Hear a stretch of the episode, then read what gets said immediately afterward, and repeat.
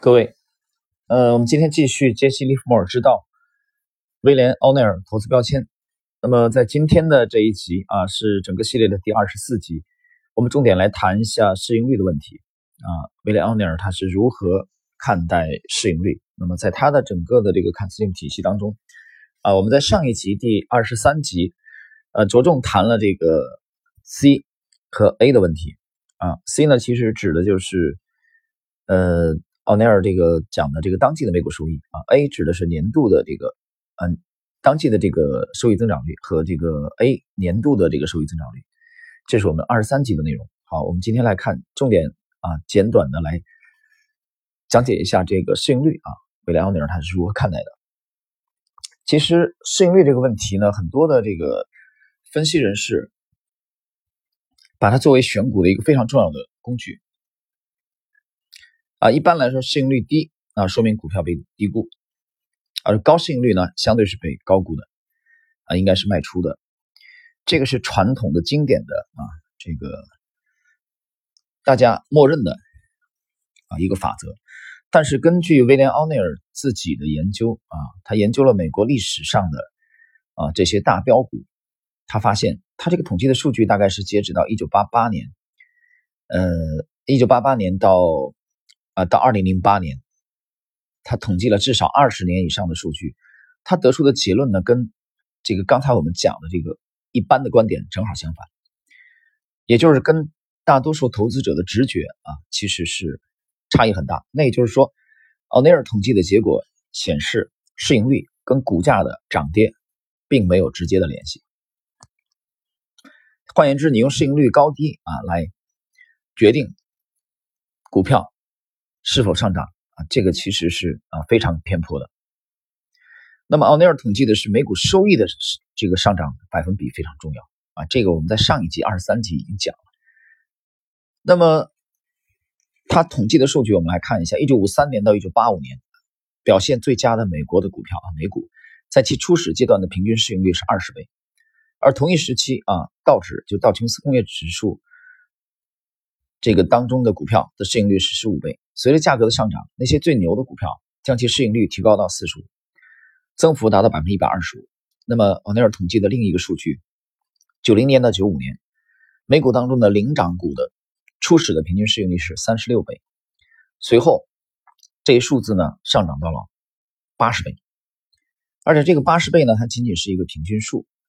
多数的超级牛股起始阶段的市盈率呢，大概是位于二十五到五十啊到五十倍。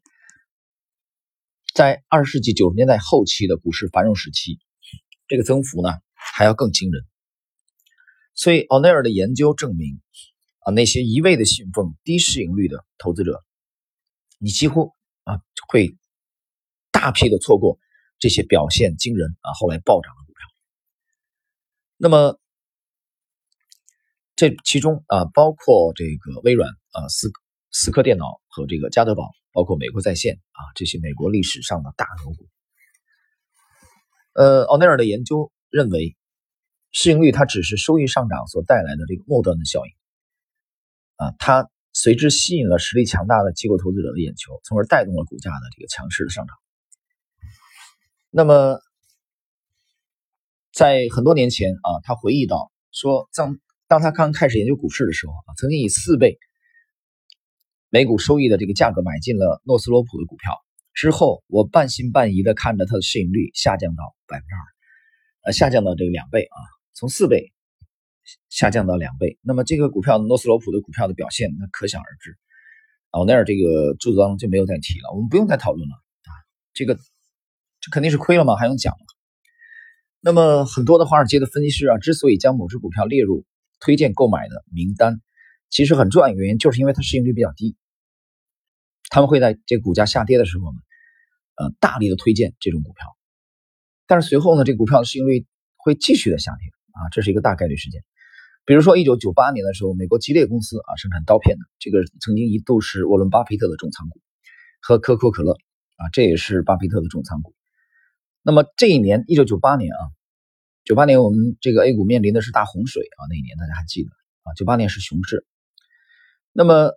吉列公司的这个吉列刀片这个公司和可口可乐公司的股票看上去，哎，不错，挺值得一买，因为它市盈率低啊，股价有所回落。它说股价回落嘛，那市盈率肯定看起来更有吸引力。但实际上对应的是这两家公司的收益呢都在下降啊。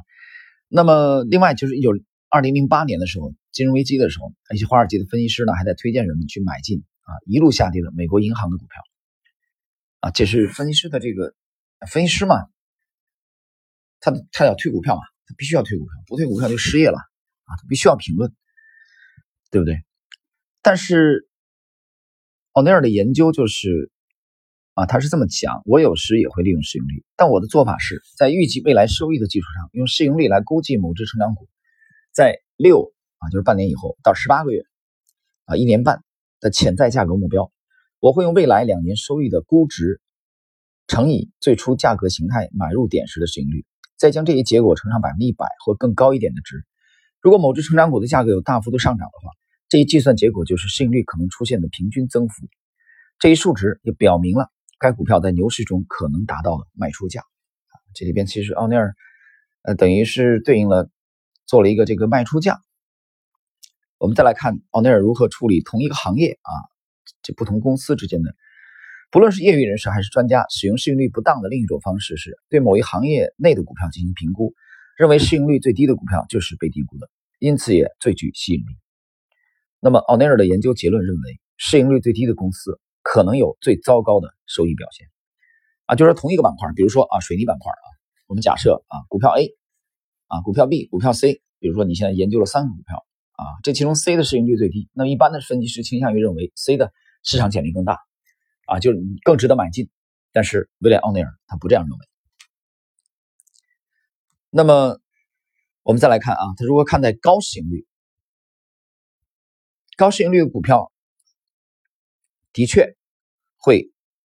更为不稳定，在高科技领域尤其如此。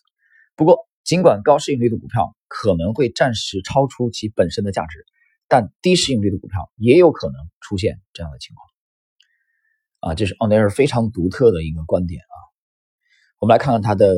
实际在美股当中他这个观点的呃案例，比如在1959年施乐啊，我们在上一集和之前不断的提到施乐公司啊是华尔街金童啊富达公司的传奇基金经理人，也是彼得林奇的楷模啊和偶像蔡志勇先生的第一重仓股，也是他的成名之作施乐公司。施乐在一九五九年，他引进了当时全世界第一台的这个干墨的影印机。那么一九六零年，就是第二年啊，它的市盈率达到一百倍啊，这是一个很夸张的。此后，施乐的股价暴涨了百分之三千三百，它就涨了三十三倍啊，也就是从复权以后的五美元涨到了一百七十美元。再来看第二家辛德克斯，这个我们在系列当中不断的讲啊，这是威也是威廉奥内尔的这个成名经典之作。辛德克斯这家的主营业务生产的就是避孕药。我在之前几集曾经点评过啊，在那个年代的时候，大家想一想啊，有兴趣的去读一读那个威廉曼彻斯特的《光荣与梦想》啊。我是在高中的高中的时候啊，读了这这四卷本的《光荣与梦想》啊，非常好看的一部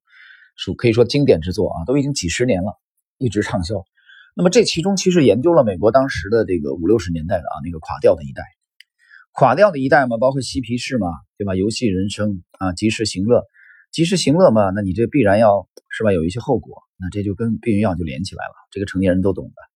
所以辛德克斯生产的就是避孕药啊。一九六三年七月份，辛德克斯的市盈率是四十五倍，随后它的股价上涨了百分之四百。然后就是美国在线。啊，美国在线又是一只啊，威廉奥尼尔重仓，而且大赚的这个牛股。美国在线呢，它造福于数百万美国人，让他们可以接触到互联网这个具有革命性的啊新世界的机会。那么在九四年的十一月，美国在线的市盈率是一百倍，而五年以后，一九九九年的底，那么美国在线股价暴涨了一万四千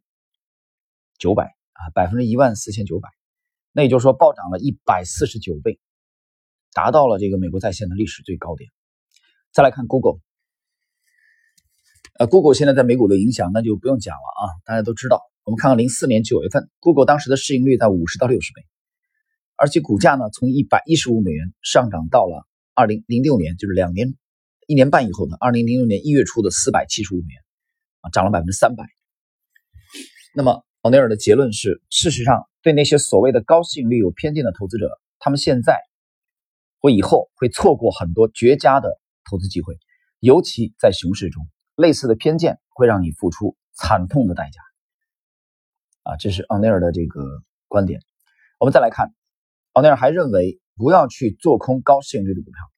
比如说一九六二年的六月份啊，当时这个美股处于谷底的这个阶段的时候，一位贝弗利山庄的投资者冲进了我一个朋友的经纪行啊，他抱怨说市盈率达到五十倍的施乐公司被大大高估了，他接着以八十八美元的价格做空，啊，做空这个施乐公司的股票。做空了多少呢？两千股。众所周知，这只股票随后立即开始大涨，并最终达到一千三百美元，而市盈率也升至八十倍。关于市盈率过高的观点如此之多，投资者的个人观点通常并不正确，而市场则几乎从未错过。所以，不要再同市场对抗争论了，应该关注这样的股票。在过去三年中，每年的收益增长都很显著，而且近期的季度收益有大幅度提升。切记，这是选股的。最低标准，所以今天的这个以上内容啊，我们可以啊鲜明的感受到威廉奥尼尔的这个风格啊，他对市盈率这个话题的啊，它的独特的这个思路，我们把它总结一下啊，小结一下。第一，市盈率过低并不是啊，市盈率较低并不是买进股票的依据。第二，高市盈率的股票并没有看起来啊那么恐怖。第三，不要轻易的去做空高市盈率的股票。这是威廉奥尼尔对市盈率的啊这个非常。选股的时候，啊，基本分析的经常用的啊一个指标的这个看法。最后呢，我简单的说一句，呃，这是仅仅代表威廉奥尼尔个人的研究和他的观点。啊，这个关于这个话题其实是有分歧的啊，就在同样的趋势投资者当中都是有分歧。比如说奥尼尔最呃得意的这个门生之一，呃 d a v i d r a n 他的观点和他的恩师就有差别。比如说 d a v i d r a n 在这个在参与这个杰克施瓦格对他的采访啊当中，大家可以去读一下这个《金融怪杰》啊，读或者读一下《九大投资基金经理访谈录》啊，听一下这个专辑，我有个解读。那么戴维润讲的非常明白，他认为过高的市盈率啊会承担这个很大的风险，所以这一点跟他的恩师是有嗯观点是有差异的。好了，朋友们，今天的这个时间关系呢啊，我们。对市盈率的这个话题啊，未来奥尼尔的投资标签呢啊，基本上这个内容啊就到这里。呃，关于行情的最新进展，其实越来越火爆，因为这个时候很多的人、很多的这个资金、很多的这个机构啊，开始逐渐的不把这个 W H 的啊这个事件啊的这个恐慌这个当一回事了。就大家现在越来越意识到优质公司这个筹码的稀缺性啊，关于对行情的这个。密切的这个追踪啊，我们的观点和进度，我们会及时，已经及时的这个在半红的知半不红的知识星球当中，呃交流。好了，今天这一集的这个内容就到这里。